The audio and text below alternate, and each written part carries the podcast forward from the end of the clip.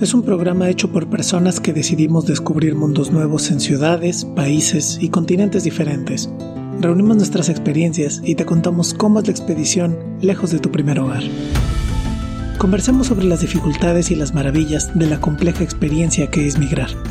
Acompáñanos, estamos afuera. Hola, hola, buenos días, casi madrugadas en Mérida y buenas noches, casi medianoche en Japón. Este es Afuera, un podcast sobre migración y hoy tenemos un episodio que llevamos esperando mucho, mucho, mucho tiempo porque es uno de esos episodios inusuales de dos temas que se cruzan poco o que solemos cruzar poco y tuve la fortuna de conocer a dos extraordinarias personas que además saben un chorro de un tema que yo desconozco por completo y creo que me vendrá muy bien a mí y nos vendrá bien a quienes nos escuchan conocer un poquito más del tema. Hoy vamos a tratar el tema de la flora y la fauna relacionada con la migración. Cómo cambian los paisajes, cómo cambia la relación con lo natural, cómo cambia el mundo, literalmente el mundo en el que habito, el pasto que piso, la montaña que circundo, el tipo de perros que veo, cuáles son las mascotas caseras, qué peligros eh, hay, qué mm, maravillas puedo encontrar en ese sitio al que llego ahora. Y para eso tengo a dos maestras Pokémon o dos magizoologistas, como les quieran decir, son de mis personas predilectas en el mundo y que saben muchísimo de este tema Ambas ya habían estado en el podcast, así que las recibimos de nuevo con muchísimo gusto. Angie, ¿cómo estás? Hola. Hola, hola. Muy, muy feliz de regresar y con otro tema completamente diferente. Entonces, muy agradecida.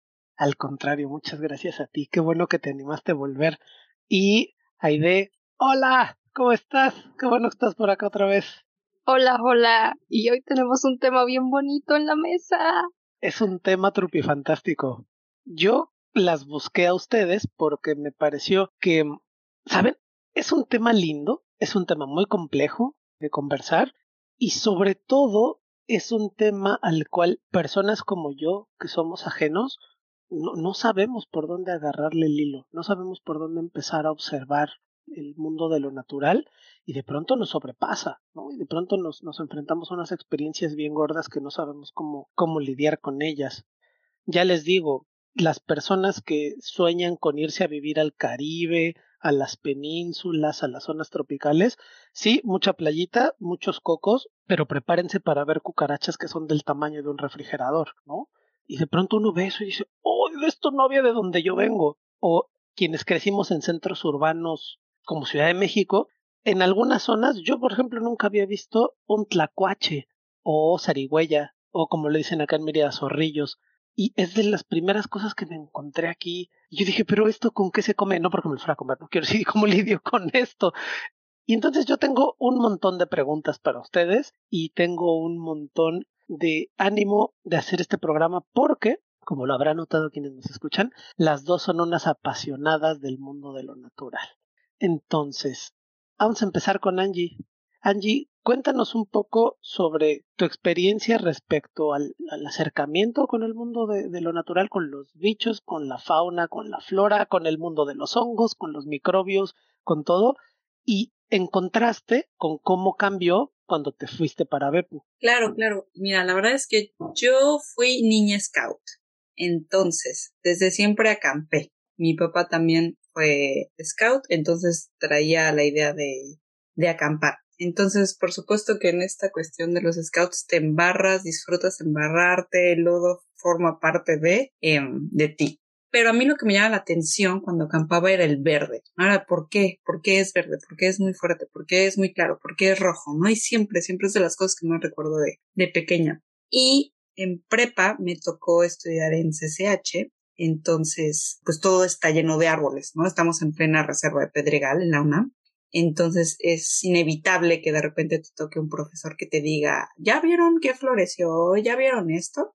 Estudié biología porque me gusta mucho el verde de las plantas. Entonces, específicamente, lo mío, mío, mío, mío son las plantas, pero es por supuesto que en la carrera tienes que ver cualquier tipo de organismo vivo, ¿no? Desde virus hasta el mamífero más grande. Desde invertebrado hasta vertebrado. Todo, todo, todo. Entonces, la verdad, es mucha información y sobre todo en México como país mega diverso. Entonces, en la perspectiva de, de bióloga, para mí México es increíble, ¿no? Por todo lo que alberga como mega diverso, pero la perspectiva de cómo perciben aquí en Japón la biodiversidad es muy diferente. Nosotros estamos muy orgullosos de los grupos de cactáceas como número uno, por las, por todos los lagartos que tenemos, por todos los pinos, ¿no? Por al menos 17 diferentes mm, tipos de ecosistemas, ¿no? O sea, realmente tenemos una diversidad impresionante, ¿no? Y aquí son islas. Entonces, de mi corredor de, de nuestro corredor de Canadá hasta los Andes, ahora solo nos dejan archipiélagos, entonces sí, para mí la migración ahora es, es muy diferente, ¿no? Ya no, ya no es que sea tan fácil ver cierto tipo de especies todo el tiempo, ¿no? Eso, y que también en México siento que sí tenemos, conocemos las especies, al menos en las ciudades, ¿no? Pero a veces dejamos un poquito de lado la información tradicional. Considero que solo en ciertas fechas o con ciertos momentos recordamos en qué usamos cierto tipo de flores o en qué comidas. Acá en Japón es un poco más reservada la información. Es si lo sabes, sí difúndelo, pero no tanto, porque pueden depredarlo, porque pueden acabar. Entonces, este, sí me impresiona a veces esa dualidad, ¿no? Fíjate, yo alguna vez conversaba con alguien, nos quejábamos amargamente, ¿no? Que en la academia las tesis no se difunden y el conocimiento se queda ahí arrumbado y no sé qué y profundizando hacia las zonas más oscuras del conocimiento, decíamos, bueno, la cosa es que las tesis sí se leen y sí se difunden, sino cómo es que las empresas mineras saben a dónde ir a buscar los recursos, ¿no? Si, si no, cómo saben en qué zonas de la selva chiapaneca es donde hay mayor cantidad de recursos. Entonces lo que dices, hay, hay como una práctica distinta sobre el conocimiento de, la fauna y de la flora local, pues un poco para cuidarlo. Y otra cosa acaba de pasar hace poco, el, el, 2 de noviembre acá, me preguntaba ahora con lo que decías, ¿y qué otros usos tiene la flor de cempasúchil si no es solo para honrar a los muertos, ¿no? También tenemos como muy, muy determinadas esas prácticas, en específico con unas cosas en concreto. En Japón, ¿cómo lo ves? Pues es interesante, particularmente con las flores en cempasúchil, yo he hecho un poco de coraje acá, porque mucha, muchas personas la conocen como marigold. Y para mí, e, ese, ese cambio le quita toda la historia detrás, ¿no? Todo el significado que para nosotros tiene. Pero también descubrí que en India también la usan de forma diferente, que en China también la usan de, de forma diferente. Entonces, este, a veces algo asombrada, a veces me enojo, pero aquí en Japón la tienen sembrada en el camellón. Y debo confesarles algo. Yo salí con mis tijeras de podar a los camellones de Japón. tomarte una. A tomarse cempasúchil para mi ofrenda. Perdón, Japón, perdón, pero, pero no podía no tener cempasúchil, ¿no? Para tu ofrenda. Sí, sí, sí, sí. Tomé oye, pero si te regañan por hablar en el, en el camión, ¿no te no quisieron expulsar Sí. ahí por verte tomar las flores? O sea, yo salí con gorra y, y sudadera. O sea, yo no quiero ser noticia nacional de mexicana se roba flores en Basuchil, ¿no? Todos nuestros paisanos van a entender mi, mi necesidad, pero alguien que no decir, pero no puede dejar mi ofrenda sin cempasúchil. No, no, no, que quede claro. Para quienes no son mexicanos o mexicanas, e- era, lo de Angie era una necesidad. Sí, Ni- ninguna persona que haya nacido en este país y que ponga altar a sus, a sus muertos, a sus muertas, va, va a estar en desacuerdo contigo. Todos hubiéramos ido con las tijeras a, a sacar el cempasúchil. Es más, si sale la nota de mexicana se roba flores de marigold en, en el, en el camellón, nos avisas y vamos y les hacemos un escándalo en Twitter para defenderte. Sí, y sobre todo que yo no sé ahorita que nos diga Ede, pero yo tengo un problema con las plantas de plástico. Yo no tengo plantas de plástico. Jamás voy a comprar una planta de plástico. Entonces aquí la gente me dice, "Ay, pues cómprala, ¿no? Y aquí es muy normal comprar plantas de plástico. Yo no. Sobre mi cadáver. Plantas de plástico, qué problemón. Ahora hablamos de ello. Aide, Cuéntanos por favor ahora tu experiencia en el mundo de lo natural, de los bichos, de la fauna, de la flora y el contraste de cuando migras de ciudad. Claro, Angie se fue al otro lado del mundo, ¿no? Tú solo te mudaste a 1100 kilómetros, solo, ¿no? Entre comillas, a 1100 kilómetros, pero como decía Angie, hay una enorme biodiversidad en México y estoy seguro que hay muchos contrastes con lo que acostumbrabas en tu sitio de origen. Mi acercamiento a este mundo empezó por herencia familiar. Mi abuela y mi abuelo eh, materno eran floricultores. Ahí hay como un, pedacito de, herencia, ¿no? De, conocer el nombre de las, de las flores y de estar en contacto con ellas. Después, mi papá y mamá son biólogos mi mamá se especializó más en la identificación de hongos y mi papá en cultivo en hidroponía. Entonces yo crecí rodeada de, libros de biología, ¿no? Con las fotos de plantas, de animales y además crecí también con estas colecciones de, de, insectos también montados, ¿no? Porque para sus prácticas o para sus estudios en algún momento tuvieron que hacer recolección y ellos guardaban con, con mucho cariño eh, no solamente las cajitas de insectos, sino también todos sus utensilios para montaje, ¿no? Yo veía los alfileres tan largos, con las cabezas tan plateadas, bonitas, y ese fue el primer acercamiento que tuve, ¿no? Al, al, mundo de, de lo natural.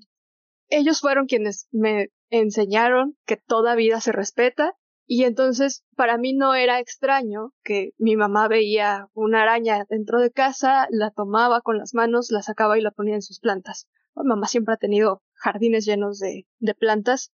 Desafortunadamente en Ciudad de México a veces eso es un poco difícil, ¿no? Entonces mi mamá suele tener todas sus plantas en macetas, no directo sobre tierra, ¿no? Son, son jardines de cemento con un montón de, de plantas. Entonces, mi acercamiento es ese, ¿no? Primero, por esta herencia de, de, de, mis abuelos y luego de mis padres. Y creo que mi experiencia viviendo en, en Ciudad de México era esa, la falta de naturaleza en el mundo. ¿no? Cuando creces en un departamento o cuando creces en un segundo piso en una casa y que no tienes acceso a un jardín o a un patio o de pronto esta jungla de cemento, ¿no? Que nos va arrebatando los pocos parques públicos o que va extendiéndose hacia las afueras y que también va depredándolo todo. Es difícil estar en, contacto, ¿no? Yo ayer estaba haciendo como una lista de los animales o plantas que podía recordar de Ciudad de México, ¿no? Y por ejemplo de, de animales, pues veía perros, veía gatos, veía palomas, eh, veía las coquitas y lo demás se clasifica de, pronto también con, con, una etiqueta medio, medio fea, ¿no? En fauna nociva, ratones, ratas, cucarachas, moscos, moscas. Pero es eso, ¿no? Como un distanciamiento de la naturaleza tremendo. Quizás nuestras experiencias es ir al zoológico a ver la biodiversidad y nada más, ¿no? O vas a un museo de ciencias naturales, o vas a un vivero, pero no hay como un, contacto tan cercano como el que experimento ahora viviendo en Mérida. Cuando yo llegué a Mérida, lo primero que me sorprendió fue la cantidad de vegetación. Estoy también consciente de que ha ido disminuyendo esa cantidad de, de, árboles, de plantas que se pueden encontrar, pero Mérida sigue siendo una ciudad muy verde comparada con las ciudades del centro del país. Y además, al menos en la zona donde vivo de, de Mérida, Aquí dicen que es monte, ¿no? E, e, es decir, no hay un proceso de tala de, de árboles o de limpieza de, de los jardines, de, de, los patios, entonces por eso la vegetación, ¿no? Por eso es monte. Y yo veía esa cantidad de, de, de animales viviendo en mi patio trasero. Las iguanas, tlacuaches, que son las más visibles junto con los murciélagos, y luego, a nivel de, de piso, pues estaban las hormigas, de pronto aparecían alacranes, infinidad de, de arañas, hay también una gran cantidad eh, de insectos, sobre todo escarabajos, y entonces ese convivir, o sea, tenerlo en tu patio trasero, para mí es, es una experiencia totalmente diferente a solo verlo en ciertos espacios confinados, ¿no? Aquí estás en contacto con ello. En Ciudad de México era como una experiencia otra apartada de mí. Eso diría para empezar. Describiste justo mi experiencia con la naturaleza. Yo crecí en un departamento en Ciudad de México y si alguna vez vi una planta o un animal fue en la tele.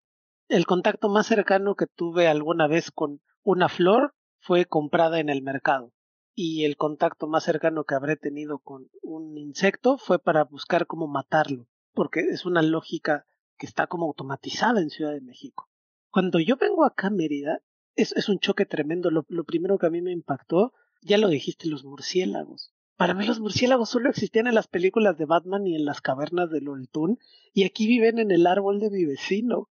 dan las 10 de la noche y sale el murciélago del árbol de mi vecino a buscar comida y el del árbol de mi otro vecino baja al bebedero de agua, le da un trago al agua y se va otra vez. Y luego tengo una zarigüeya, un tlacuache, que está viviendo en un espacio muy pequeñito que deja el concreto y que ahí estará cazando y comiendo lo que quiera comer, pero sé que está ahí y para mí ha sido una experiencia muy sacudidora, sobre todo en un espacio que es el de las aves.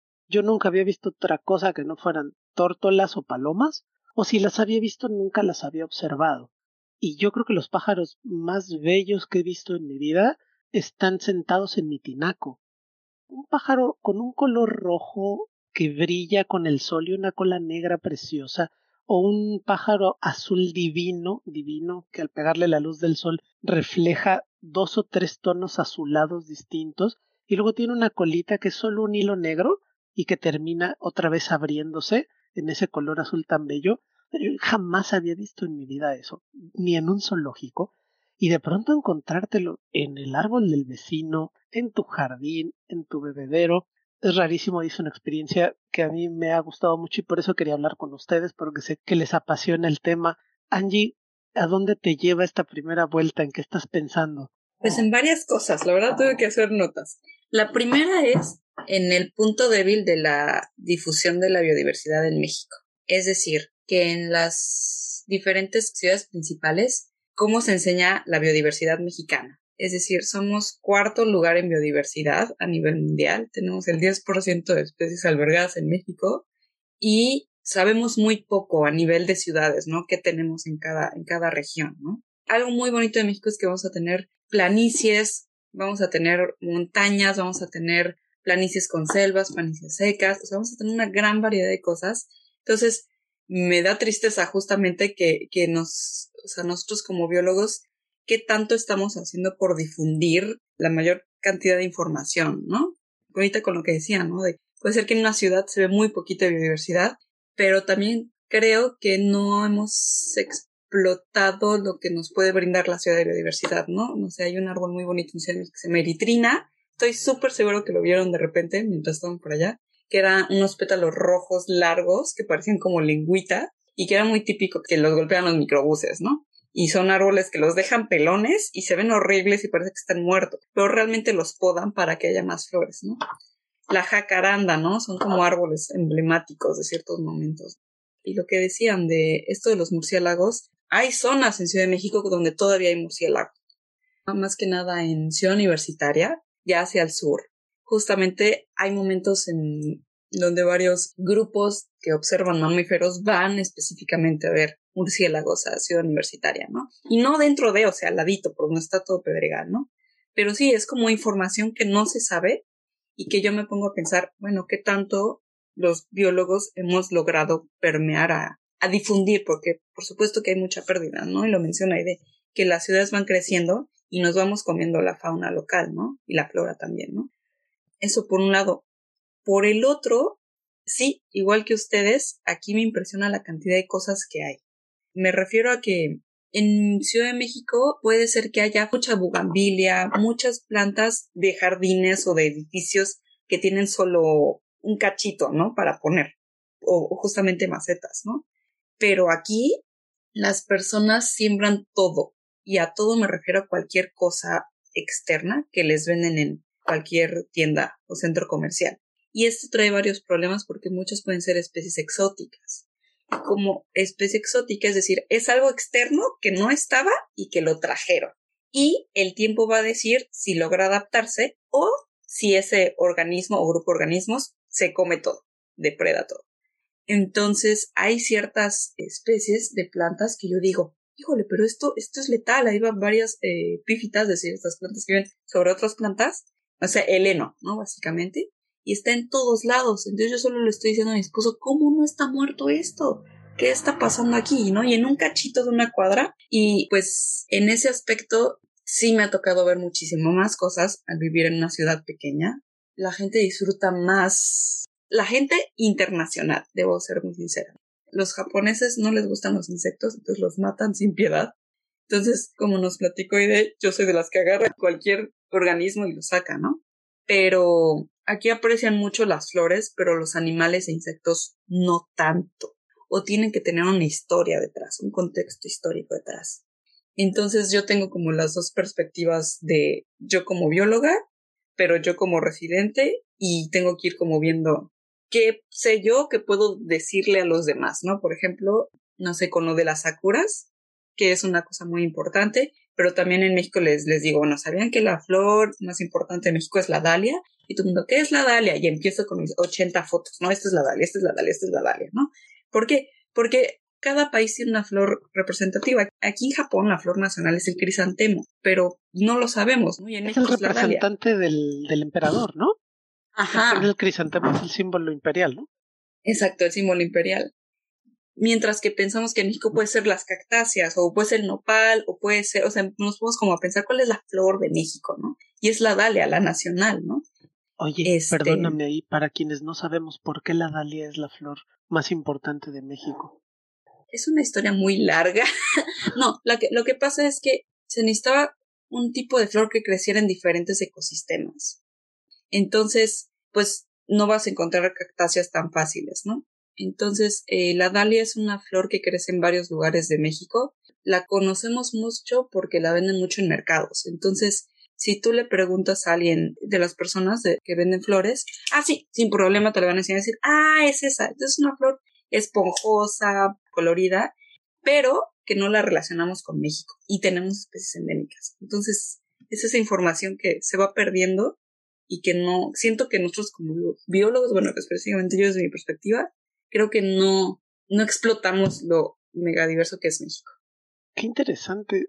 Es raro para mí pensar que una planta o un animal pueda representar una nación.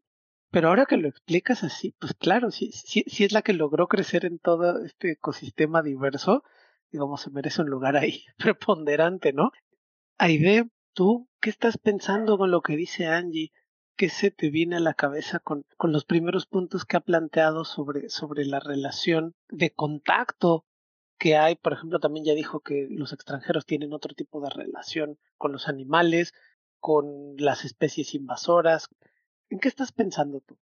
Justo hace poquito me recomendaron un, un libro que se llama El hombre que salvó a los cerezos, de Naoko Abe, es un libro acerca de el momento en el que casi se extinguen algunas variantes de cerezos en Japón. Hubo un proceso de occidentalización, se empezaron a seleccionar eh, ciertos ejemplares y entonces ocurrió que Japón se llenó, digamos, de un solo tipo de cerezos, que era el más fácil de cultivar. Y hubo un hombre extranjero que se llama Ingram que decidió, frente a la diversidad que había de, de árbol de cerezo, empezar a llevarse algunos especímenes a Estados Unidos y a cultivarlos. Entonces creó como una colección muy grande de cerezos. Y cuando pasó esta unificación, por decirlo de alguna forma, del cerezo en Japón, Ingram llevó de vuelta algunos de estos ejemplares para lograr que la diversidad aumentara. Es una historia interesante, ¿no? De cómo de pronto no, no apreciamos lo, lo que tenemos enfrente porque estamos en contacto con él, ¿no? Todo el tiempo. Eso, uno, si tienen oportunidad, revísenlo, es un libro muy bello. Y lo segundo que estaba pensando era acerca de lo que decía Angie, de cómo de pronto no nos llega la información acerca de la biodiversidad, pero también de cómo convivir con ella. ¿no? Lo, lo que decías de que la primera impresión es cómo me deshago de esto y no cómo convivo con esto. En Ciudad de México, por esta lejanía de, la naturaleza, es difícil que te encuentres, por ejemplo, una especie de importancia médica, ¿no? E, es decir, lo que en otros casos se considera que su picadura, por ejemplo, podría llegar a ocasionar daños severos a un organismo, ¿no? Pero estando en, en Mérida, de los primeros encuentros que tuve con fauna de, de Mérida, fue un alacrán café esbelto, un Centuroides gracilis, y entonces en mi cabeza siempre estaba como el toma un vaso, ponlo encima del, animalito, pon debajo una hoja, volteas el vaso y lo colocas en algún lugar fuera de tu casa habitación. Simple, ¿no? Solamente hay que reubicar al organismo y ya está. Por esta idea de, de mis padres de todas las vidas son importantes, también tengo una aplicación para identificar organismos. Generalmente lo hacía con los libros de mis papás, pero mis papás se quedaron sus libros en Ciudad de México y yo aquí en casa no tengo libros de biología. Así que me descargué una aplicación para poder identificar lo que fuera encontrando en el camino. Perdóname, ¿cómo se llama la aplicación por si alguien la quiere bajar? Naturalist. Naturalist, va. Ajá. Recolecto este bellísimo alacrán, así un, un color muy oscuro, le tomo una fotografía, lo rubico me siento a identificar qué es y entonces me entero que es una de las especies de alacranes de importancia médica, de bastante importancia médica, ¿no? Entonces me sorprendió. Creo que, salvo una ocasión en la que vi una, una viuda negra en casa de, de una abuela, nunca había estado tan cerca de una especie de importancia médica no es que me asuste tampoco, ¿no? O sea, a partir de allí me he encontrado otros 10 alacranes cafés beltos y no pasa nada, hago lo mismo, ¿no? Volteo el vaso, la hojita y lo reubico y ya está. Pero a raíz de ello, pues me dediqué a ver, sobre todo porque tengo perros. A mí en realidad no, no me preocupa la, picadura o la mordedura de alguno de ellos porque sé que no estoy en realidad en, en peligro, ¿no? Vas a tu hospital más cercano y lo tratan y ya está. Pero como tengo perritos, me preocupaba un poco, así que me puse a revisar los organismos de importancia médica en Yucatán. Y entonces descubrí que tenemos no solamente eh, alacranes, también tenemos viuda negra, tenemos violinista, tenemos varias serpientes. Bueno, están allí, pero no era un movimiento que hubiera tenido que hacer antes. Después entendí que en realidad estos organismos de importancia médica no era lo más preocupante en Yucatán. Yo llevaba dos años viviendo aquí cuando me dio dengue. O sea, la picadura de un mosquito era un problema mayor que lidiar con un centuroide gracilis. Entonces pensaba, por ejemplo, las campañas que hay acerca de tratar el mosquito como un vector importante, o la chinche besucona, que es también un, un vector importante y están por todas partes.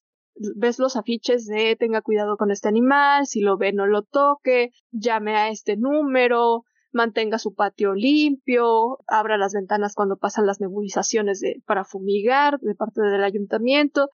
Pero, ¿sabes? Me sigue sorprendiendo como este cambio de hacia dónde se miran las políticas públicas del control de fauna. Hay también un grupo que se dedica al rescate de tlacuache, porque son muy comunes en las casas. Pero ahora hay esta nueva mirada como de urbanización y de limpia y de control que está dirigiendo estas políticas de si encuentra un tlacuache, llame para reubicarlo. Tiene que haber como este llamado de no le haga daño y mejor reubíquelo. Entonces, creo también, tristemente, que por ejemplo, cada año veo menos iguanas en mi patio como hace cinco años yo veía mucha más fauna en, mi patio trasero y cómo se ha ido reduciendo. No lo sé, eso pensaba. Todo eso. Pues mira, hay un montón de cosas que conversar. Yo las pongo sobre la mesa y ustedes van tomando lo que les apetezca. Lo primero es que yo ya sabía que tú tenías la aplicación de Naturalist. Y por eso digo que eres maestra Pokémon, porque ahí andas sacándole fotos a todos los bichos y a todas las plantas que te encuentras y, y ya los tienes listo toda la infraestructura para sacarles fotos y preguntar qué son y en qué zona y qué región y tal. Y yo me imaginaba que Angie quizá tenía o esa aplicación o una similar y entonces que también por eso era maestra Pokémon porque andaba viendo el tipo de flor, el tipo de planta, etcétera. Por eso las presenté así, porque también es verdad que ante la imparable urbanización de muchos sitios del mundo, también hay una resistencia muy fuerte. Y también hay muchos grupos que se están dedicando a la conservación de especies naturales o de hacer conciencia sobre lo que está ocurriendo. En efecto, durante el último siglo y medio, bueno, en realidad nunca, a la humanidad nunca le había importado lo que le hacía a las especies, ¿no? Más bien ahora que nos está empezando a afectar en serio, ya estamos empezando a voltear la mirada para allá, lo cual también dice que no somos totalmente indiferentes. Y a mí me interesa un montón el cambio de perspectiva que hubo en tan poquito tiempo, en 150 años. O sea, para mitad del siglo XIX la naturaleza era un verdadero peligro, que acechaba y que amenazaba constantemente la vida de la humanidad, desde los organismos microscópicos hasta los grandes mamíferos, ¿no? O sea, para 1840 la gente todavía era comida por los osos, ¿no? Para 1870 una infección por una cortada todavía te mataba. Entonces la naturaleza era un verdadero peligro. Y como en 150 años cambiamos la relación para ser ahora nosotros un peligro para la naturaleza, ¿no? Cómo nos convertimos en tan poquito tiempo en nosotros en lo que amenazamos. Y sobre este peligro que era la naturaleza y que ahora somos nosotros, a mí también me dio dengue por picadura de mosco acá en Yucatán. Y yo digo, no, pues sí, sí, la naturaleza sigue siendo peligrosa, ¿no? Este, porque es bien random. O sea, imagínate cómo te vas a enterar que un mosco tiene dengue o no tiene dengue y te pica o no te pica en una región donde no hay manera de que no haya moscos. Y luego, en política pública, ¿cuál es la solución? Un pinche camioncito que ahí van dando calle por calle echando ahí su insecticida. Y está bien, y eso ayuda para el, periodo más fuerte que no tengas unas colonias de moscos terribles en tu esquina, pero hasta ahí, hasta ahí es la operación pública no hay cura para el dengue. La chinche besucona, cuando te besa, ¿no? Y te infecta y te da la enfermedad de Chagas, tú no te enteras. Te enteras hasta que el bicho ya te creció dentro del corazón y un día así como alguien te sale del pecho y ya está, ¿no? Y ya te moriste. Bueno, hay campañas públicas para revisarte, para hacerte análisis, pero a la gente, como decían, pues nos falta la información. La cosa es, ¿y qué hacemos para convivir? ¿Dónde encontramos ese punto en el que la naturaleza ya no sea un verdadero peligro para nosotros y nosotros no somos un verdadero peligro para la naturaleza. Me acuerdo de un proverbio chino que dice donde vive la mariposa, vive el tigre. Lo decían obviamente en un sentido filosófico y en un sentido de relación de poder, ¿no? Y de, de convivencia social. Pero a mí me parecía muy bello para hablar de este tema, porque en efecto, yo aquí en la entrada de mi puerta vino a ponerse un panal de avispas. Y en mi imaginario las avispas son como Satanás, pero con alas las avispas y te van a picar y te van... Y no, fíjate que no, las he dejado ahí y un día dejan la colmena y se van y al otro día regresan y hacen otra colonia nueva y se quedan. La primera vez yo con esta ansia citadina pedí que las fumigaran y cuando vi cómo lo hacían yo dije, qué asco, no lo vuelvo a pedir jamás, jamás. Yo pensé que las iban a alejar, que les iban a echar agua, que les iban a echar humo para que se fueran. Fue una masacre, así fue el avispicidio más triste del mundo y entonces dije, no, jamás vuelvo a hacer esto. Y a partir de ese momento, yo ya las dejo ahí, no las jodo, y si no las jodo, no me joden. Y ahora solo se tienen que cuidar de las lagartijas estas que hacen ruiditos, las cuijas, porque es así se acaban la colonia, ¿no? Se las comen. Único que se tienen que cuidar, pero yo ya no me tengo que cuidar de ellas. Entonces, tenemos en nuestro imaginario también un terror muy profundo por cosas que no son de terror, y luego un menosprecio muy profundo por cosas que sí son de terror, ¿Cómo, cómo ajustamos un poco, Angie? Pues la verdad es que hay algo que yo creo que es muy importante y es que a donde vas, sea de vacaciones o a vivir o por unos días, que conozcas, que navegues, que preguntes la flora y fauna de donde estás. Yo creo que debería empezar a ser, o sea, una idea principal cuando viajas. ¿Por qué? Porque vamos a conocer los aspectos históricos, que si nos gusta tal ciudad, pero a veces no, no salimos con más información que de flora y fauna, ¿no? Y lo del dengue es una cosa real, ¿no? La chikungunya es una cosa real, la araña violinista es una cosa real, ¿no? Pero que sabiendo cómo, eh, o primero sabiendo qué es, y de ahí voy a ligar lo que mencionabas ahí de, de naturalist, ¿no? Pues ya puedes decir, ah, ok, ok, pues resulta que las violinistas están entre muchos arbustitos y ves muchas telarañas, ¿no? no te acerques, si es en la noche, como está fresco, van a estar buscando en otros lados, entonces solo te debe estar como pendiente de alguna telaraña, ¿no? Pero no es que te vayan a atacar, ¿no? Porque tenemos esa idea errónea, que te atacan. No, no, no. O sea, desde, desde siempre sabemos que se sienten amenazados y actúan, ¿no? Con eso lo ligo con lo que decías de Naturalist, ¿no? Que la verdad me, me fascina, me fascina, me fascina. Yo no sabía qué tan ñoño nos íbamos a poner, pero Naturalist es, creo que, la gran hazaña de muchos bioinformáticos y botánicos y de todas las áreas de biología y también de gran parte de aficionados y de personas que están interesadas en la biología por ponerle nombre, ¿no? Nombre, empezamos por el común, puede ser que te la, no sé, araña violinista, ¿no? Y ya de repente vas al género y descubres que hay género y especie, y descubres que hay distribución y, ¿no? Entonces, Naturalist es una herramienta que te permite a ti, como dices, volverte maestro Pokémon, maestro de la biología y poder convivir personas mortales con especialistas del campo. Tengo muchos amigos biólogos que publican en Naturalist, ¿no? Yo tengo especies publicadas en Naturalist, de que hay gente que dice, no, es que yo creo que es esto, no, yo creo que es esto, por tal, tal, tal, tal, ¿no? Entonces, es una gran herramienta que en México está haciendo, no sé si un rotundo éxito, pero muchas personas la tienen, muchas personas que realmente están interesadas en saber qué hay. Entonces, por eso digo que conoce tu flora y mi Naturalist es perfecta porque tratan de tener un orden y de curarla correctamente la colección. Entonces, realmente es increíble y hay unas fotos tremendas de muchísimos fotógrafos, ¿no? O sea, que te quedas como de wow. ¿Cuántas tomas tuvo que haber hecho? ¿Cuánto tiempo no invirtió para tener una gran toma, no? Entonces, creo que ese sería mi mensaje. Si te vas mañana a Francia, a un pueblo del norte, conoce que hay en ese pueblo, ¿no? ¿Qué no sabes de esa región?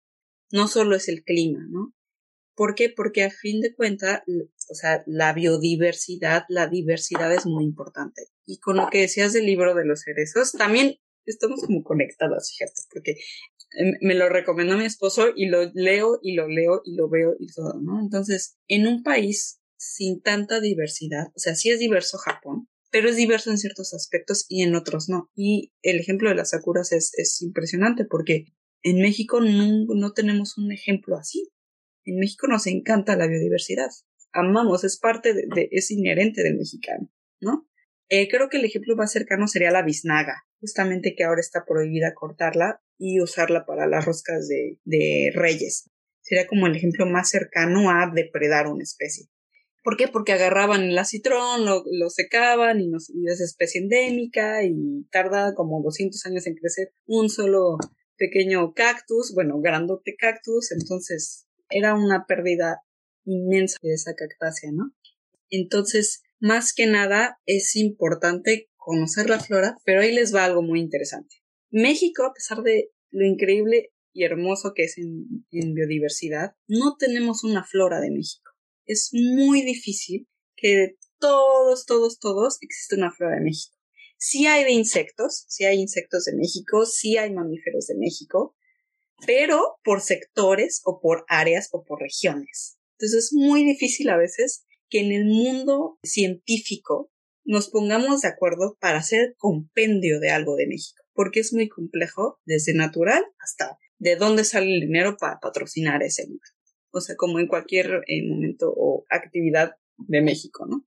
Mientras que aquí en Japón sí existe flora de Japón, sí existen insectos de Japón, sí existen las diferentes los diferentes tratamientos para diferentes grupos. Entonces yo puedo ir ahorita a abrir, es, ya está traducido, no en español, está en inglés, pero les puedo ya decir, ah, que sí, tal, tal, tal, tal, tal, con el nombre común, con el kanji, con las regiones, con la latitud, todo, directito, toda la información. Entonces, un poco porque es país desarrollado Japón, otro porque son como muy, es nuestro, tenemos que saber, es nuestro también porque les gusta hacer muchas mezclas. Aquí el limón, no les miento, habrá como unas 400 variedades de limón.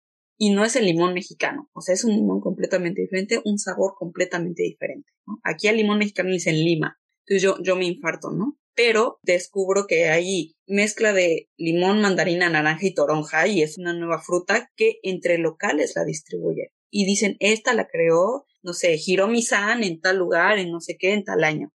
Entonces es, es muy interesante ver las diferencias, ¿no? Tenemos diversidad en México, pero no logramos ponernos de acuerdo. Y naturalista es el ejemplo de por qué sí, sí se puede México, ¿no? Oye, una pregunta.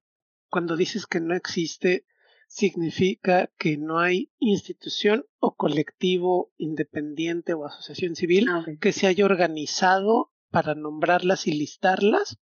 No hay un libro específicamente. Ah, ok. No hay un Ah. consenso entre especialistas que digan esto Exacto. es lo de México. Más bien, la diversidad es tanta que es difícil colocarla en un solo compendio. Entonces tú puedes buscar por regiones la flora de este lugar, pero no hay algo así como que sea el atlas de la flora de México con todas las especies recopiladas. Nombradas están, hay consenso, pero no están en, en, en un Solo tomo. sitio. No, bueno, con un libro me imagino que sería difícil porque tendría que ser un libro de un tamaño de una cocina. Pero lo que están diciendo ahora es que justo ya se puede hacer a través de la informática. Entonces ya podríamos hacer ese esfuerzo. Entonces, por ejemplo, existe flora de China, flora de India, flora de Estados Unidos, llevada por diferentes instituciones, ¿no? Pero sí, sí un problema es un poco el área territorial, me refiero a fronteras entre estados y cómo se distribuyen los proyectos, porque es muy difícil para los investigadores, o sea, desde insectos, ¿no? O sea, me pongo a pensar en el grupo con mayor cantidad de individuos en la naturaleza, pues tú no le vas a decir al insecto, eres de Guerrero o eres de Morelos, ¿no? O sea, vente para acá o vente para es allá. una hormiga de guerrero. ¿no? Entonces, en, en cosas tan sencillas como esa, pues el investigador está de, es que yo no puedo cortar en frontera el ecosistema de esta hormiga, ¿no? Yo no puedo, pero tengo que. Entonces, sí, sí es un, es un reto muy grande por la biodiversidad, por la cuestión, por supuesto, del dinero. No es fácil para un investigador decir, sí, yo me dedico a las cucarachas. Y todo el mundo, ay, ¿cómo crees que asco son feas? Pero las cucarachas, por naturaleza, son las que limpian, son, son limpiadoras. Entonces, si ves en playas cucarachas, es que es una playa limpia. Pero, por supuesto que, ¿Quién lo va a financiar, no? ajá, ¿quién lo va a financiar? Y la otra es mucha dedicación, muchísima, muchísima dedicación. Es estudiar, ¿no? Lo que nos decías ahí de, de tus papás, buen de alfileres, buen de disecciones. No es fácil conocer la biodiversidad. Pues es, es un reto, sinceramente, ¿no? Entonces, ya no solo depende del biólogo, ¿no? Depende de muchas personas en diferentes aristas. Qué Entonces, respuesta sí. tan interesante y tan, y tan Sí, sí. enorme. Aide, ¿cómo ajustamos para no ser un peligro para la naturaleza y para que la naturaleza no sea un peligro para nosotros, para nosotras? Como dice Angie, una sería pues, la información, la información, la información. Que hay que enfocarnos en eso. ¿Tú cómo ves ese universo de cosas? Mira, perdón por la pedrada, ¿no? Pero mi aprendizaje fue que el ser humano era un animal más, ¿no? En realidad esta idea de la naturaleza en contra del hombre o el hombre en contra de la naturaleza, pues también es un discurso bien perverso, ¿no? Porque en cuando te pones del otro lado, es decir, cuando yo soy lo otro y no soy naturaleza, claro que pueden formar estos discursos de dominación, de explotación, cuando no entiendes que finalmente pues eres parte de esa biodiversidad. Entonces, primero, la diferencia entre yo y, y lo otro, pues no es algo que, que quepa. Eh, no me parece que haya algo así como la palabra peligro, ¿no? Es decir, hay ciclos, hay relaciones, ha habido momentos en la historia en que la civilización humana ha tenido problemas, eh, digamos, intentando regular estas relaciones, como las epidemias, las hambrunas, que también tiene que ver con los ciclos de cultivo, de clima, etcétera. Pero algo así que representa un peligro para nosotros, no. Entiendo la otra parte, es decir, las tecnologías que utilizamos y las políticas con las que nos manejamos, claro que ponen en riesgo el equilibrio de la diversidad. Eso sí es preocupante. Es decir, tenemos el poder, tenemos la fuerza, tenemos las herramientas para hacer una depredación y una explotación tremendas, ¿no? De, los ecosistemas. Y creo que la mira sí está puesta en ese tema. Me parece que también tiene que ver con cómo se han construido históricamente algunos discursos de nuestra relación con los ecosistemas. Pensaba, por ejemplo, cómo se ha visto la biodiversidad en México desde un discurso de la exotización, ¿no?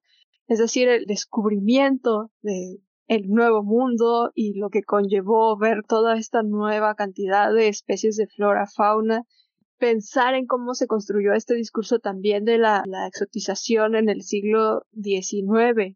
La literatura nos habla de, de esa exotización, ¿no? De decir, México, el país tropical, aunque en realidad de tropical solo tenga una parte, ¿no? O sea, también dentro de México hay una diversidad de climas tremenda. Y pensaba ahora también cómo se está construyendo este discurso desde la capitalización de la flora y la fauna. De pronto también, en un afán de protegerlo, también lo hemos metido dentro de, un discurso de capitalización. Digamos, Naturalist está creada desde un afán de investigación, pero hay muchas otras aplicaciones que están, por ejemplo, monetizadas, Y es identifica tu planta, los cuidados que tienes que darle. Hay también como un crecimiento tremendo de la adquisición de plantas y que también no siempre representa como una ventaja. Lo que decía Angie acerca de la introducción de especies exóticas que no pertenecen al ecosistema, parecería que también hay un tremendo impulso de la colección de ejemplares. No está mal en sí, pero también hay que pensar qué hay detrás. Es decir, hay una extracción de ese ejemplar, hay una reproducción de ese ejemplar y también un problema que se ha hablado también últimamente es de dónde viene toda esa tierra para las macetas. Hay que ver qué suelo se está degradando. Y recomendaciones, creo que sería ver cuáles son las especies locales. El paso esencial es acercarse a preguntar qué es lo que crece y se desarrolla en este lugar sin necesidad de intervención otra. Por ejemplo, ahora que decían lo de Día de Muertos, el cempasúchil crece en un clima frío. Si yo adquiero una planta de cempasúchil aquí en Mérida, dura tres, cinco días ¿no? O sea, no, es posible tener una, un cultivo constante de cempasúchil si no es con cuidados muy altos, ¿no? Pensar en introducción de plantas que necesiten climas fríos en Mérida es, condenarlas a, que ese ejemplar muera. Entonces, creo que lo que decía Angie es, es bien interesante porque perdemos de pronto de vista que llegamos a un lugar nuevo y que a lo mejor no vamos a tener el reconocimiento de los ejemplares que teníamos en nuestro lugar de origen. Necesitamos hacer ese trabajo de preguntar qué es lo que crece aquí, ¿no?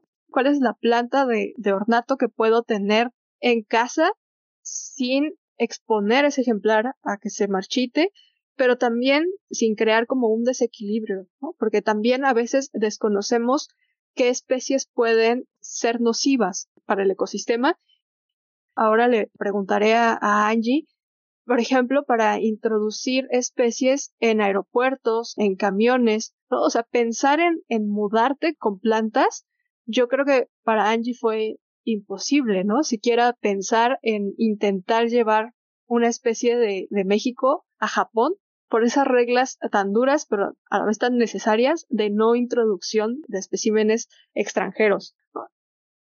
Angie, dale la respuesta porque está súper interesante la pregunta, es una gran pregunta. Sí, yo estaba pensando en el, la pérdida y el reubicar. Yo creo que después de que uno dice, bueno, ¿qué hay aquí? También estaría interesante ver qué ofrece la ciudad, el pueblo, el espacio gentrificado para que tú conozcas un poco más de la biodiversidad de ese espacio, ¿no? Ya sea jardines botánicos, ya sea mercados locales, ya sea ferias específicas orgánicas, ¿no? Porque ahorita mucho está eso en boga, ¿no? Entonces, creo que algo importante sería eso, ¿no? Por ejemplo, aquí específicamente en mi región en Beppu, yo estoy hacia el sur de Japón, en Kyushu, entonces un poquito más, un poquito, un poquito más calor, pero pues obviamente no estoy en trópico, ¿no? Estoy arriba yo del trópico. Entonces, hay mucho hongo, muchísimo, muchísimos hongos. O sea, yo conocía sí los del súper, también los que los de montaña, pero aquí la diversidad de hongos yo estoy, pero así asombrada, ¿no?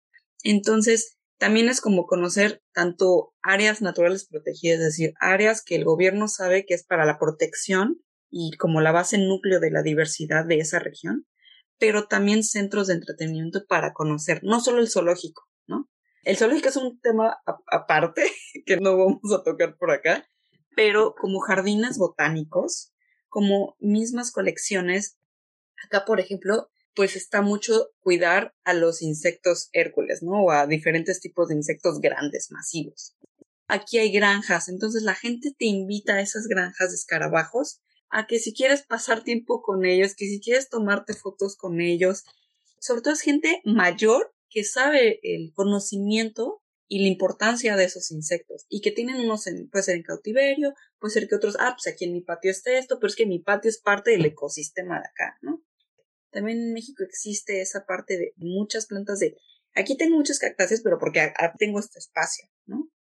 Entonces, eso me interesa mucho mencionar, ¿no? Que en cualquier país de este mundo hay áreas naturales protegidas, ¿no? Hay de diferentes formas, tamaños, lo que te ofrecen y lo que no. En parte para evitar esta pérdida, porque la pérdida de una especie para un ecosistema es muchísima. Es difícil y van a decir, bueno, pero ¿por qué? Si solo pues, es una cucaracha, si solo es un, pues, un insecto palo, ¿no? No hace nada, ¿no? Solo salen bichos no hicieron nada en la película, ¿no? Pero no, hay, hay redes, redes conectadas entre diferentes organismos tanto en la Tierra como en la parte de la atmósfera, como en los diferentes doseles de una selva, entonces sí nos empieza a quitar partes del rompecabezas. ¿Y cuándo nos damos cuenta que este rompecabezas está incompleto? Cuando ya no percibimos. Entonces, el reubicar lo que mencionabas de los tlacuaches, en Ciudad de México es lo contrario. Ahora, en Ciudad Universitaria hay un, están tratando de que haya multa cada vez que atropellas un tlacuache porque ya hay muy poquitos. O hay gente que abandonó a sus gatos en, en la reserva de Pedregal y pues ahora es tlacuaches versus gatos, ¿no? Entonces es agarrar a los gatos y sacarlos, ¿no? O sea, ese tipo de, de diferentes tomas de decisiones que son difíciles, son complicadas, pero desde una perspectiva biológica es muy difícil recuperar un ecosistema. La restauración ecológica de un ecosistema es muy complejo puede ser que mucha gente diga, pero es que es importante la, el desarrollo, ¿no? De la ciudad y todo. Sí, pero ¿a costa de qué?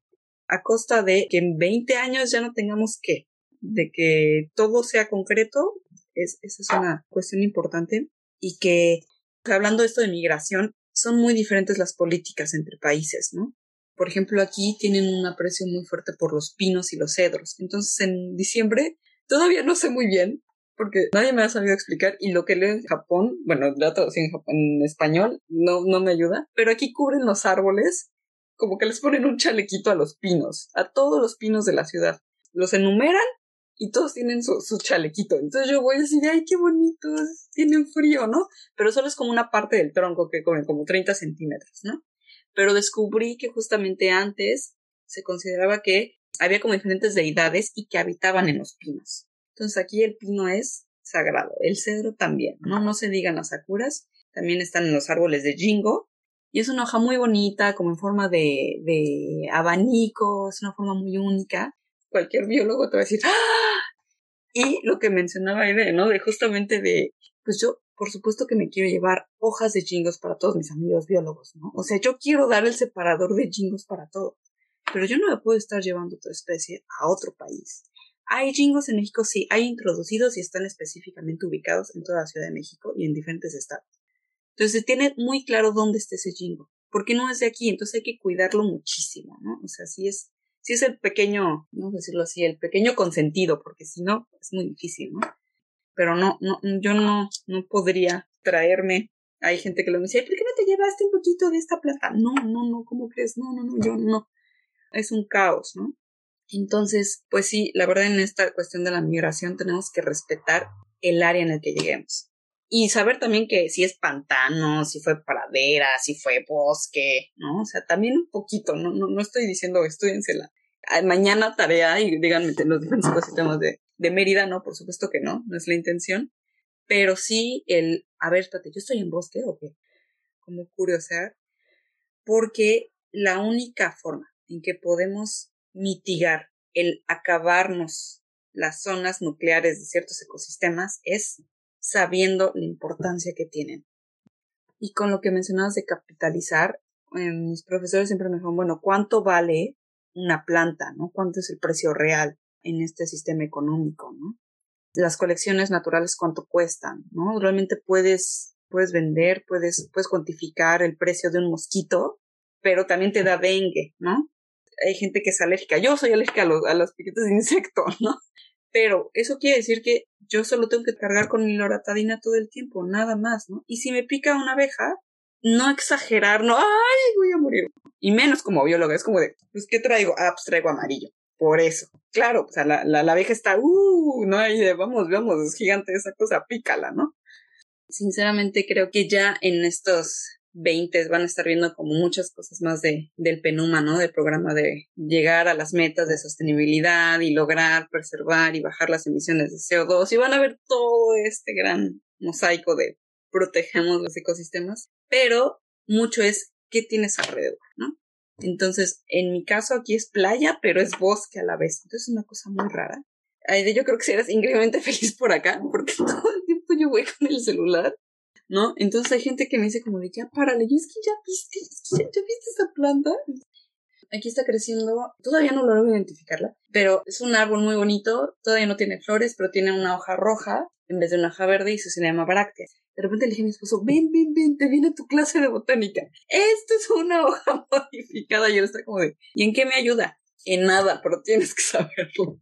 Entonces, mucho es ese difundir y por muchos lados, ¿no? A, mí me encanta que estén en Mérida con toda esa diversidad costera. Qué hermoso, la verdad, ¿no? La verdad es que es muy bello por acá. Ay, qué bonitas ideas. Nos dejas ahí. Me retumban algunas cosas de las que ustedes dicen que me hacen pensar en algunas cosas más bien desagradables. Así que voy a intentar plantearlas gentilmente, lo más gentilmente que pueda en una, en una ronda más bien filosófica sobre las hipótesis que ustedes puedan tener al respecto, no en el sentido sistemático del método científico, sino una hipótesis en un sentido filosófico. Esta idea de pensarnos que no somos parte de la naturaleza, que somos lo otro de la naturaleza o que la naturaleza es lo otro nuestra, a mí me queda claro, me lo parece y luego me lo parece con mucha insistencia, que es parte de la moral cristiana que vino con la colonización, en la que Dios designa al hombre, por cierto, estrictamente al varón, en este sistema patriarcal, como dueño del mundo para que lo explote a su, a su gusto y, a su placer. Y entonces, bueno, eso lo tenemos metido hasta, hasta el centro del inconsciente en todas partes, ¿no? Y en contraste con lo que decía Angie de cómo le ponemos un chalequito a los pinos, recordaba un poco de lo que estudié sobre taoísmo y sobre budismo en Japón, la idea de los kamis, ¿no? La idea de, de cómo cada objeto natural es un espíritu por sí mismo, ¿no? Y, en ese sentido, pues no es un otro nuestro, digamos, e, e, es un espíritu en sí mismo, como yo soy un espíritu en, en mí mismo. Y entonces me preguntaba, ¿cómo se ve el mundo si pensáramos intentando difuminar esa barrera de la naturaleza? De la naturaleza como concepto de la otredad. Déjenme intentar poner una analogía para ver si logro llegar a mi pregunta. No existe cosa tal como el universo. Eso es un concepto humano. Como decía, hay estrellas, y hay planetas, y hay galaxias, y hay fenómenos particulares que luego la humanidad conceptualiza como el universo, pero no es una entidad por sí misma. No tiene una conciencia propia, no tiene una articulación específica visible que responda a nuestro método epistémico de conocer, tiene sus formas y, está y es. Y luego nosotros para entenderlo le ponemos el nombre de el universo. Igual hacemos eso con la naturaleza.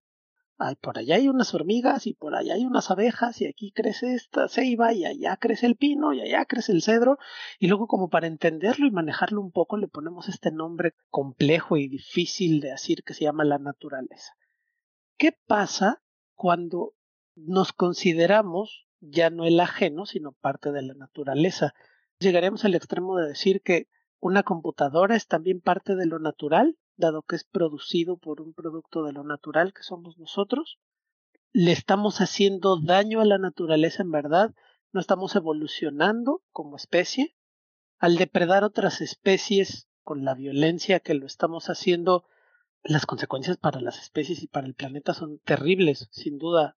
Y para nosotros, ¿qué va a pasar? Quiero decir, si despojamos de la ecuación la idea de la otredad y nos pensamos como que nosotros también somos la naturaleza, pues una casa o una iglesia también serían parte de la naturaleza. Entonces, si, no quieren circundar los ejemplos, está bien, pueden ser otros ejemplos, pero una vez pensándonos como parte de ese todo, ¿en qué sitio estamos? ¿Cómo movernos? ¿Cómo nos movemos si pensamos e, en esa idea que no hay una otredad naturaleza? Híjole, no sé, no sé si me gustó tu forma de... Vámonos a órdenes mayores, a, términos evolutivos.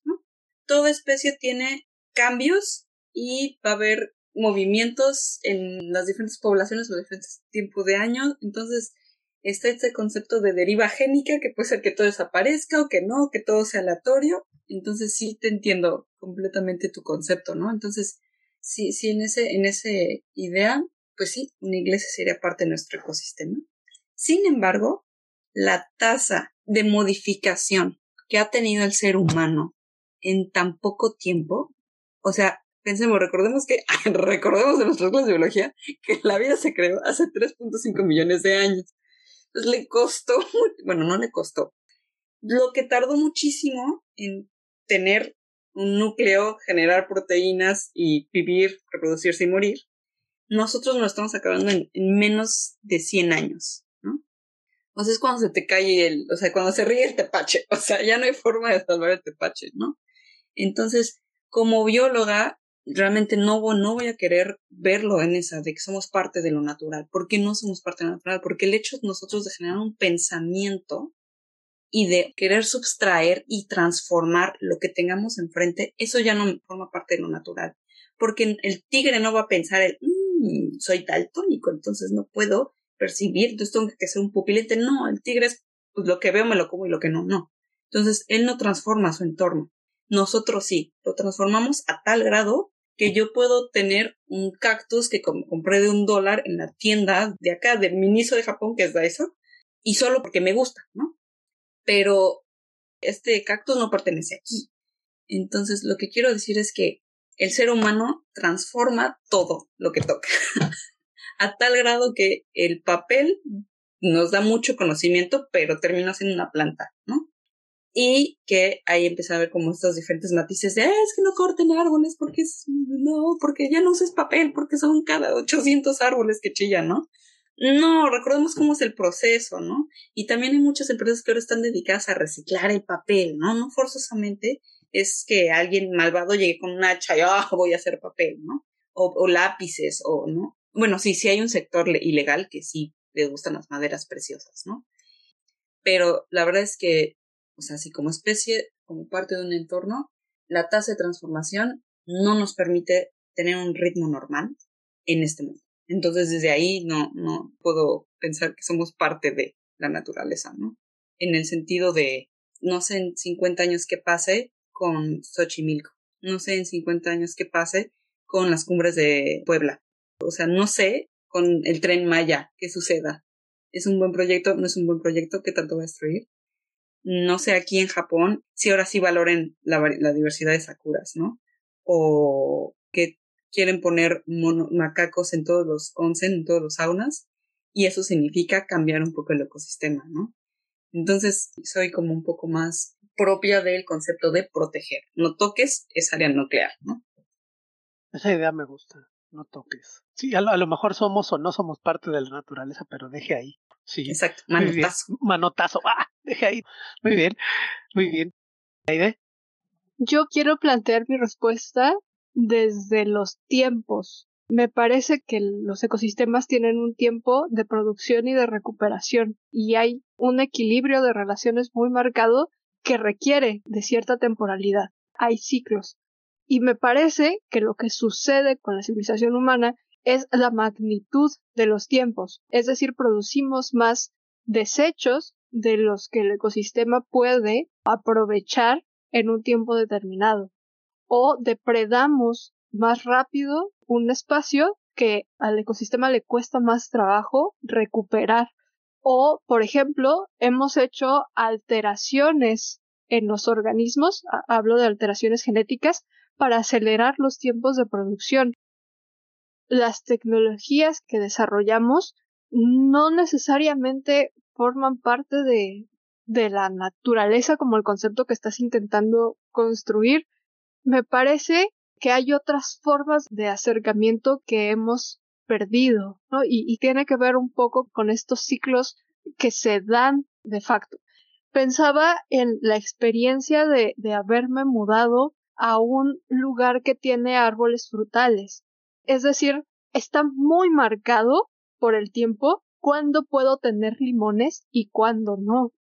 Está muy marcado cuánto tiempo tarda mi cajera, que es una especie de cítrico muy parecido a la, a la toronja, cuánto tiempo tarda en producir un fruto.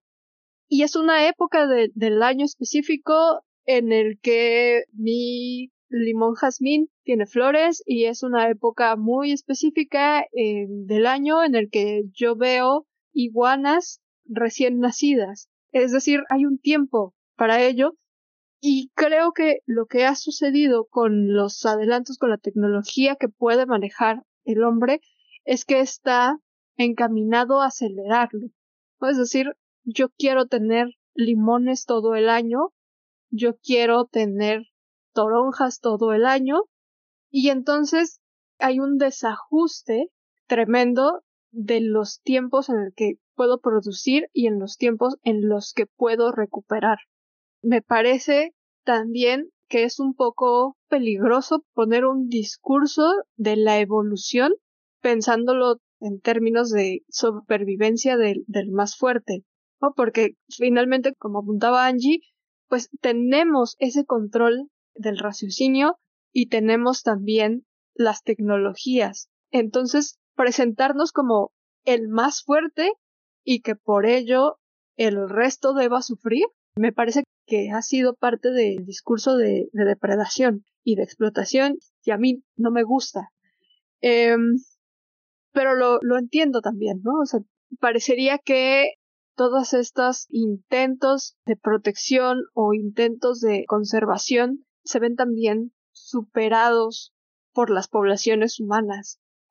Yo creo que es una pregunta bien difícil porque de nuevo hay detrás muchos puntos que tocar. Por ejemplo, es verdad que la alteración de alimentos pueden ayudarnos a cubrir las necesidades en ciertas poblaciones, pero ¿por qué hemos llegado a, esa necesidad? ¿no? O sea, ¿qué hay detrás de las estructuras sociales, de las estructuras económicas que nos han orillado a que ciertas poblaciones no puedan cultivar en, en un tiempo adecuado esos productos? ¿Qué nos ha llevado a desaparecer zonas gigantescas de selva con el afán de tener más espacio para ganados o para cultivos, ¿qué es lo que hemos hecho para que algo cambie en esos tiempos dados, para que necesitemos intervenir todavía más? Y creo que es un, efecto dominó, pero insisto, creo que hay un problema con la enunciación, ¿no? A mí no me gusta decir lo otro porque inmediatamente hay como esta jerarquización. ¿Qué vale más? la vida de estas poblaciones humanas que necesitan esos lugares de, cultivo y de, ganadería o mantener ese ecosistema. Eh, yo quiero pensar que en cierta forma haber salido de Ciudad de México con esa jungla tremenda de edificios y haberme encontrado en un lugar en donde las frutas vuelven a crecer en mi patio trasero, quizá es un es una forma de, de regresar, de, de acercarme al ecosistema que me rodea. Yo quiero que sepan que me encanta la tunda que me han puesto con esa pregunta porque me lleva a un lugar en el que yo me siento muy cómodo y es decir que es culpa del re maldito capitalismo, porque digamos finalmente todo esto son procesos predatorios que siempre se han dado, sin ninguna duda, siempre hemos sido una especie predatoria, pero nunca en la historia como ahora. Y en realidad grandes avances científicos nos han permitido grandes explotaciones. haber separado lo verdadero y lo eficiente de lo bello y lo justo, no, nos ha llevado a cosas muy tremendas como la industria alimentaria. La producción de carne de cerdo, la producción de carne de res actualmente es, es, es asqueroso, pues. Es una industria temible, o sea, que de veras dan escalofríos. Y me interesa, uno, reconocer que nuestro acercamiento siempre puede ser distinto.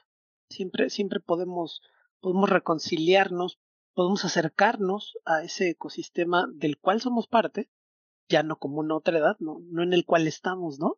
Sino del cual formamos parte, y reconocerlo, porque yo entiendo que, a muchas, a muchos de nosotros, nos enseñaron emocionalmente, nuestra educación sentimental fue una cucaracha, ah, aplástala, ¿no? Esa fue nuestra educación sentimental base de muchas personas que crecimos en los núcleos urbanos. Pero hay otra manera de lidiar con eso. Lo del vaso, lo de la hoja, me encantan. Solo ve y ubícalo en el jardín. Y de pronto, ¿e-, ¿el mosco te va a dar dengue? Bueno, sí, pues, pero aquí estoy vivo, ¿no? No, no pasó nada, ¿no? Y la abeja te va a picar, sí, pero la que se va a morir va a ser ella. ¿no? Pobrecita, sí. Y es que hay una colonia de hormigas, pues, pues, sí, nada más ponles la comida afuera y verás que se reubican solas. Y si se las pones en un lugar apto para que escarben un poco en el piso, podrán hacer un hormiguero ahí, dentro. Y entonces es cambiar la relación de dominación por la relación de, de convivencia, ¿no? A mí, a mí me encanta esa idea. La cosa es luego cómo vamos y convencemos de eso a los grandes extractores que están haciendo acumulación de capital yo digo que vayamos y le saquemos las tuercas a todos sus vehículos y que les llenemos de arena los mofles, pero puede ser que no todo el mundo esté de acuerdo conmigo. Vamos hacia una ronda final en la que me gustaría escuchar sus ecos, sus reflexiones, sus consejos, su qué te dirías a tu yo del pasado o qué consejo le darías a alguien que está migrando y que quiere, bueno, sabes, ni siquiera que quiere, que solo por migrar va a tener la oportunidad de relacionarse de otro modo con la naturaleza. Ya nos adelantaban alguna cosa, busca al menos la ficha de la Wikipedia del ecosistema donde vas, ¿no? Llega y observa la, la, flora local, pero quisiera en una ronda final que fuéramos hacia allá. Angie. Ay, qué difícil que sea final. Este, mira, la verdad es que yo voy a traer como otra vez el tema de migración, ¿no? empiezo, por ejemplo, yo siempre estoy bromeando con mis papás que me enseñan sus platos de fruta, ¿no? Porque aquí realmente no llega. A mí me cuesta muy, muy, es muy cara la fruta aquí. Muy, claro que extraño muchísimo. o sea, mi dieta de verduras, de frutas es plátano, manzana y algo de temporada. Nada más. No tengo más variedad. Pero desde esta parte de mm, un ser humano sentimental que quiere las cosas ya, ¿no? En esta cadena de producción, ay, extraño tal, tal, tal. Pero también aterrizando en migración, por supuesto que aquí va a haber menos frutas, que yo estaba pensando, ¿no? Estoy arriba del trópico, no, no puedo ser exigente en ese aspecto, pero ¿qué me ofrece este país, no? Entonces, algo que a mí como que me ayudó muchísimo para entender que iba a ser completamente diferente todo, fue con las películas de Ghibli. Entonces, las películas de Ghibli aterrizan en una cosa muy bonita, no solo, no solo la idea de la historia de Ghibli, sino que muchos, muchas personas que dibujaron lo hacían conforme a las plantas que había en diferentes bosques. Entonces, cuando ves Ponyo, cuando ves Totoro, cuando ves Princesa Mononoke, ves diferentes paisajes de diferentes entornos de Japón. Y ya cuando llegas aquí dices, chin, sí es cierto. Y por supuesto que dices, no, sí voy a cuidar, no, no, no voy a tirar aquí la colilla, ¿no? No, no vamos a hacer esto, no vamos a hacer aquello. Primero porque le haces daño a Totoro, ¿no? Pero también en el aspecto de que te transmiten un mensaje de estamos aquí, pero también hay que cuidar, ¿no? Entonces, como migrantes, creo que es muy importante conocer qué es lo que nos rodea y de lo que yo he aprendido aquí, de lo que me rodea, es la idea de los tanukis, ¿no? Como estos mapaches gorditos que les gusta tomar sake, pero que sí hay y que la gente los respeta mucho, ¿no? La idea de, de la sakura sí es una idea de, de que en nueve días el pétalo cae y tienes que reiniciar todos los ciclos y la gente sí lo toma muy... Sí es un sentimiento tremendo y esto de, wow, sí estoy viviendo esto, ¿no? O sea, a ver, ¿qué, me quiero decir para el siguiente año? Pero no estoy arrancando las sakuras. Ignoremos lo de las cempasúchil, ¿ok? No estoy arrancando las sakuras, estoy tomando un millón fotos, ¿no? Porque pues sí, al final de cuenta, lo importante es el observar y no irnos en esta cadena como de depredar, de consumir, de estar, de estar, es que yo quiero, es que a mí me enseñaron un Japón tecnológico y es lo único que quiero ver. No, no, no, Japón me aporta muchísimas cosas, ¿no? Esta mezcla de bosques de bambú donde solo escuchas las hojas es impresionante, ¿no? Y que ya hay muchas asociaciones de personas que no tienen nada que ver con la biología que aprecian el mismo silencio del bosque, de en qué estás. Estás en un bosque de bambús que te aporta tal, tal, tal. Y con eso me voy como a los servicios ecosistémicos, que son estas cosas que te provee el, no que te provee, que tú puedes tomar del ecosistema sin hacerle daño, sin, sin afectarlo tanto. Entonces, a mí Japón me ha brindado como un panorama de observa va a haber tiendas que te ayuden a, o sea, si te gustan mucho los hongos, va a haber alguna señora que venda para que consumas esos hongos, no para que llegues y tomes. Entonces, a mi yo del pasado le diría un, siempre hay algo que conocer, siempre hay una planta nueva, siempre hay un animal nuevo. Me encanta ver aquí muchísimas libélulas, me, me fascina mucho que puedo caminar en el bosque y respirar aire sin sentir el smog directamente, ¿no? O sea, apreciar muchas cosas y también que sí amo México, amo la biodiversidad mexicana, estoy casada realmente con, con ese concepto de, de protección al ambiente, pero también entender que necesito seguir conociendo, ¿no? Entonces aquí conocí el concepto de las grullas, que es muy diferente el clima frío, porque yo no está con un clima frío y que las grullas son muy importantes allá, porque traen otro mensaje. Desde la onda budista de subir a la montaña y escuchar nada y conectar contigo misma, eso también es algo que me cambió, o sea, lo disfrutaba por supuesto que en la carrera, pero aquí es un, aquí hay más personas que abrazan a los árboles, ¿no? Bien, bien por eso, ¿no? no estoy diciendo que en México no suceda, ¿no? Simplemente la conexión es diferente. Por supuesto que por el catolicismo, pero aquí tanto el sintoísmo como el budismo traen una perspectiva de disfrutar la naturaleza pero por supuesto que tenemos el Japón que devora, el Japón que hace muchísima basura, el Japón que sigue quemando su basura, ¿no? Siento que meternos en este debate de, de crecimiento exponencial no nos lleva a nada, sino simplemente verlo desde una perspectiva de la naturaleza te brinda, no te la acabes. Ayúdala también un poco, ¿no? Ayuda a los ecosistemas y apóyate en las diferentes redes, ¿no? en artistas, en escritores, en fotógrafos, en gente de, de, de contenido para que también conozcas otras perspectivas de ese mismo ecosistema, ¿no? Está muy bien eso, conocer, conocer más y, y, apoyarse y crear redes, porque en efecto no es una cosa de naciones, ¿no? Finalmente Japón es el principal productor de desechos plásticos del, del planeta, aun siendo solo una isla. Y por otra parte tiene conservados con una prolijidad increíble, sus bosques de bambú y su, y su y su, ¿no? E, es las dos cosas a la vez, ¿no? Aide, ¿algún eco, alguna reflexión, algún consejo para las personas que emigramos y, y que vamos a tener oportunidad de encontrarnos con ese otro mundo natural que no vivíamos o que no conocíamos o que va a ser distinto, que vamos a entrar a un ecosistema distinto?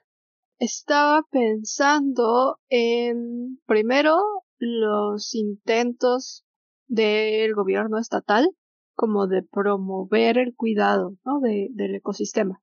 Y pensaba también en algunas contradicciones de esas mismas políticas. Por ejemplo, los árboles de ceiba que intentaron poner en macetas en, en la calle esta, ¿no? La principal en la 60, enfrente del Teatro Peón Contreras, ¿no? Es increíble, ¿no? Que el mismo gobierno tenga una política como de siembra un árbol y entonces te dan árboles que están adaptados a la región para que pongas en tu espacio, para que pongas en tu casa y entonces aquí está tu árbol y ese es un programa muy bello y que por otro lado tengan como estas contradicciones, ¿no? De querer poner una ceiba en una maceta. Es increíble, ¿no? o donde está justo la banqueta y puedes despedazar así el cimiento del edificio de al lado. eh, creo que en algún momento hablábamos, ¿no? Esta idea de reforestar, ¿no? La península de Yucatán y sus cifras, ¿no? Sembramos 50.000 árboles este año, ¿no? Y luego ves cuál ha sido el ritmo de deforestación y dices 50.000 árboles en una administración no alcanza para nada, ¿no? Y luego pensaba en dónde se queda la, la información que se brinda, ¿no? Estoy en, en un grupo de foráneos, es decir, gente que viene de otros lugares a vivir a Mérida, y pensaba en las constantes preguntas que hay acerca de eh, animales que se encuentran. Siempre hay como la pregunta de encontré un tlacuache, ¿qué hago? ¿A quién llamo? ¿Es peligroso? Ya recordaba la primera vez que encontré un tlacuache dentro de mi casa, estaba en un sombrero. El tlacuache utilizó mi sombrero como madriguera. Como hamaca. Sí, sí, sí, es, una foto muy bella porque, porque logré captar el, el, el, momento y yo creo que es una de mis fotos favoritas, ¿no? El, el tlacuache en el, en el sombrero. Y pensaba en todas estas preguntas que se hacen en ese grupo de, de foráneos, ¿no? Que también vienen migrando de ciudades grandes como Ciudad de México, Monterrey, Guadalajara, y hay como este distanciamiento, ¿no? De, del ecosistema siempre estoy, creo que intentando contestar preguntas como ¿qué hago con, cuando encuentro este animal? Me ha tocado contestar preguntas sobre tlacuaches, me ha tocado contestar preguntas acerca de serpientes, preguntas acerca de si el insecto que encontró es una chincha besucona, porque hay una, una gran preocupación por la chincha besucona, pero no hay como tal una identificación correcta de, del insecto, ¿no? O sea, solo está en, en el imaginario. Entonces, cualquier chinche de árbol que se parezca ya es la chinche besucona, ¿no? Entonces hay que decir, no, mira, eh, no tiene el cuerpo tan alargado, no tiene la coloración naranja, no. Hay un montón de, de preguntas de qué hacer con los mosquitos, ¿no? O sea, la gente está realmente impresionada de la cantidad de, mosco que hay en, Mérida. Hay muchísimas preguntas también sobre arañas, que también son arañas de no importancia médica. La mayoría son arañas manchadas de jardín. Entonces, creo que mi misión al mudarme a, a Mérida e ingresar a, a, este grupo de también migrantes ha sido difundir este mensaje de de que toda vida es importante. Siempre estoy pidiendo que los reubiquen, siempre estoy dando como los números de, de quienes reubican los tlacuaches, o siempre estoy explicando cómo agarrar así la araña con el vasito y la hoja. Creo que he decidido, ¿no? Conscientemente involucrarme de esa forma en conservar el ecosistema de la comunidad a la que he llegado. Creo que también es, es importante de pronto distinguir esta romantización ¿no? de, que se tiene del conocimiento local. Querríamos creer que porque estamos acostumbrados a convivir con el ecosistema, con esta biodiversidad, sería mucho más fácil su conservación y de pronto, ¿no? O sea, también me ha tocado grupos de personas que crecieron rodeados de, de esta maravillosa vegetación, de esta maravillosa fauna y que de todas formas encuentran una araña dentro de casa y lo primero que hacen pues es intentar matarla.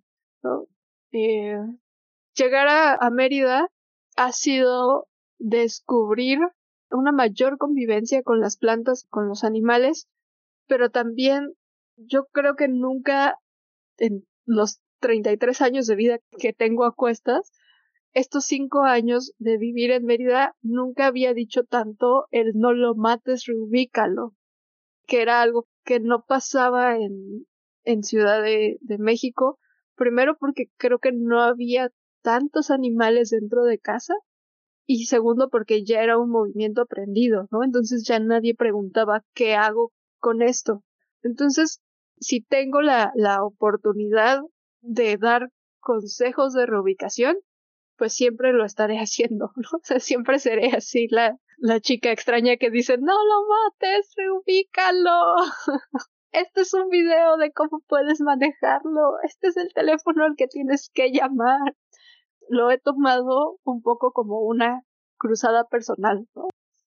Está buenísimo, está buenísimo porque de ahí todavía, ay, se desprenden tantas cosas de las dos, de las cosas que han dicho ustedes dos, pero este podcast debe tener una duración y ya estamos llegando al final.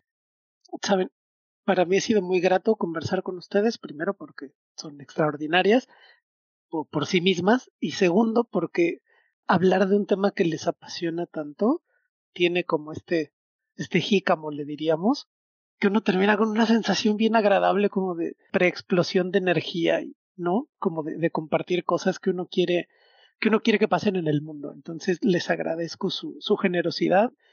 Y hay una cosa que pasa también, que es que para muchos de nosotros todo esto es nuevo, totalmente nuevo. Y sin una educación, los que pasamos la secundaria de noche, los que pasamos la preparatoria arrastrándonos, los que no habíamos visto una hoja de plátano jamás más que en el michote cocinado del tianguis, acercarse a todo este mundo, que además que ni de plátano, bueno, ya no sé qué estoy diciendo, pero digamos, todo este mundo es súper nuevo, súper nuevo y luego no, no tenemos la menor idea de qué hacer.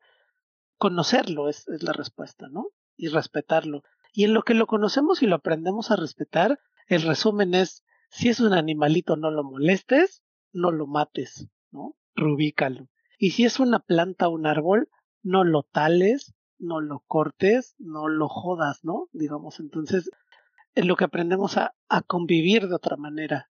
Ya quedará para otro programa cómo convencemos a la gente de los diversos gobiernos y de las diversas empresas que aprendan con toda claridad el no lo mates, rubícalo, y el no lo tales, déjalo donde está, ¿no? Y cuando se nos ocurra, hacemos el movimiento organizado y vamos a convencerlos si no se quieren convencer. Angie, muchísimas gracias por la conversación. Ojalá la hayas disfrutado. Sí, sí, sí, muchísimo. La verdad es que me fascina hablar de biología y la perspectiva ahora que tengo es en otro país es, es inmensa la diversidad biológica que existe en el mundo, es hermosa date chance de apreciar por un minuto por qué la ceiba es hermosa, ¿no? Porque es de mis árboles favoritos la ceiba, ¿no? Asómate, asómate un poquito más, un poquito más, ¿no? O sea, me encantó como lo dijo Aide. Vamos a romper el distanciamiento, ¿no?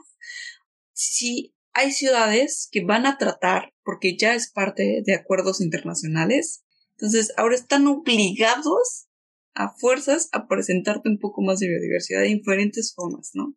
Vamos a ver si lo logran. Este, pero ya, ya son acuerdos de conozcamos más, protejamos, ¿no? Entonces, muchas gracias porque juntaron lo que me encanta, migración y biodiversidad y biología, ¿no? Entonces, muchas gracias. Muchas gracias a ti, Aide, muchas gracias. Este, ojalá que te haya gustado el programa tanto como a Angie y a mí. Sí, sí, sí.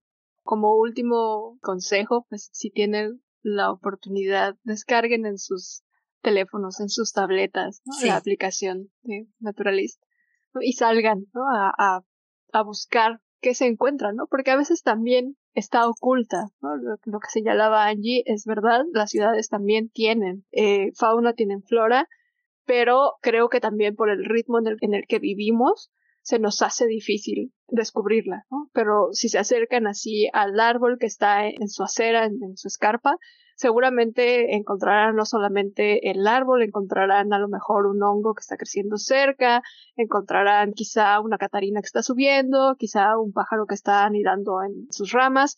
Entonces, si tienen la oportunidad, salgan a recorrer el lugar en donde, en donde estén viviendo y presten un poquito de atención a las otras formas de vida que conviven con ustedes. Los vamos a dejar aquí abajo los links a la aplicación correcta, porque también si ustedes buscan Naturalist en la tienda de aplicaciones, hay un montón y algunas son de trampa, como decía, y de monetizar y tal.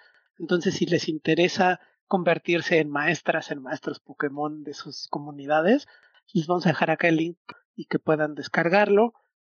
Y vamos a cerrar el programa con lo que han dicho ambas. Toda vida es importante. Buenas madrugadas, Japón. Buenos días, Mérida y hasta la próxima. Muchas gracias.